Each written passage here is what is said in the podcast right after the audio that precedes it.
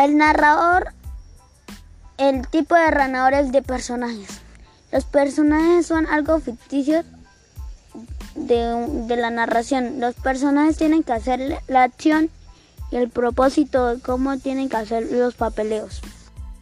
Entonces, el propósito de los personajes tienen que ir desarrollando y actividades del personaje.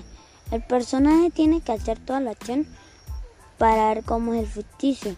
Por ejemplo, ahí viene un astronauta, disparen, disparen. Entonces los amigos dicen, ah, ayuda, ayuda, ayuda, que están saliendo, pum, pum. Esos son como los personajes que tienen que para, para ayudar a los demás. Esos son los personajes. Y esos son los personajes.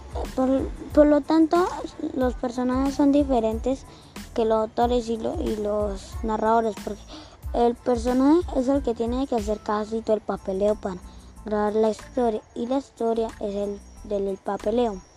El papeleo de, los personajes tienen que hacer acciones y lo demás. Por eso toca que los personajes hagan toda la historia. Y por eso es que el narrador es el que, el personaje es el que hace todo, todas las novedades del papeleo para hacer todo lo que es la historia y acabar hasta el final de la historia. Y por eso toca hacer el papeleo de los personajes.